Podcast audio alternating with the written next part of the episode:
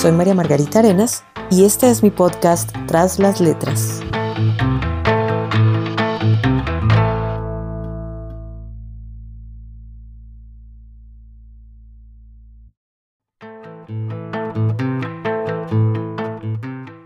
En este capítulo introductorio quiero contarles un poco de dónde sale la idea del podcast.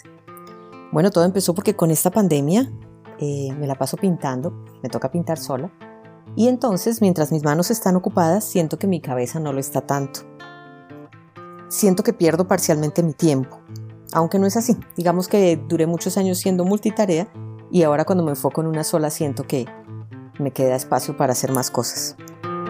Empecé escuchando música, pero después decidí buscar podcast y empecé a escuchar podcast de historia, de libros leídos, de poesía, de charlas, de consejos y decidí que quería hacer el mío propio.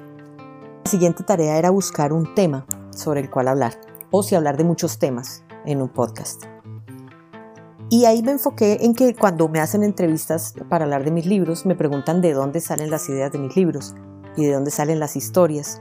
Y entonces yo me pregunté de dónde salen las historias de las canciones y me di cuenta que muchas veces repetimos las canciones sin ponerle cuidado a la letra o muchas veces no entendemos la letra porque está en otro idioma.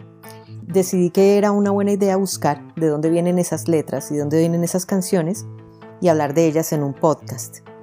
Y de ahí salió el Tras las letras. Empecé a pensar primero en qué es lo que siento yo cuando escucho la música y en qué momento de mi vida empecé a ponerle cuidado a las letras.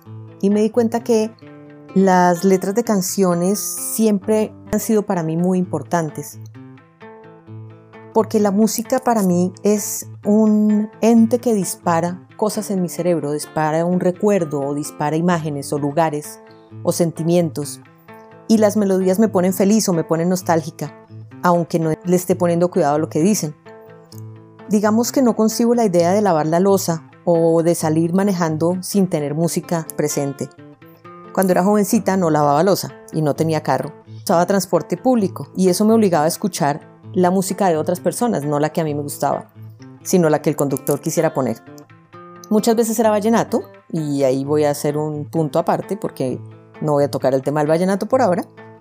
Pero eh, muchas otras veces era música de plancha, la que después se llamó música de plancha, que era la música que escuchaban las empleadas de servicio mientras planchaban y luego le pusieron ese nombre.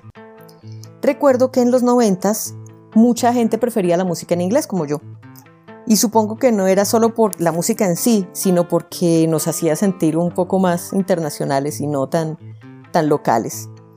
Y mirábamos de ladito la música romántica en español, que fue la que después se catalogó como música de plancha. Y aunque en esa época no era mi favorita, sí me acompañaba en los trayectos de la casa a la universidad o de la casa al trabajo o de regreso. Y cuando le ponía cuidado las letras, pues estas alimentaban mis historias de amor inexistente. Y luego serían eh, la materia prima para escribir mis libros. Esas historias que inventaba, mezcladas con toda esta música y esas letras, se volvieron mucho más adelante temas para escribir. Estas letras se acomodaban y describían muy bien los amores y los desamores, que luego sí aparecieron, y era algo extraño porque era como si el personaje que ponía la música en la radio supiera qué tan grave era la tusa que uno estaba viviendo. Y entonces el hombre ponía exactamente la letra cortavenas que terminaba de hundirnos en la depresión de un desamor. De todas estas reflexiones sale mi podcast Tras las letras. Bienvenidos.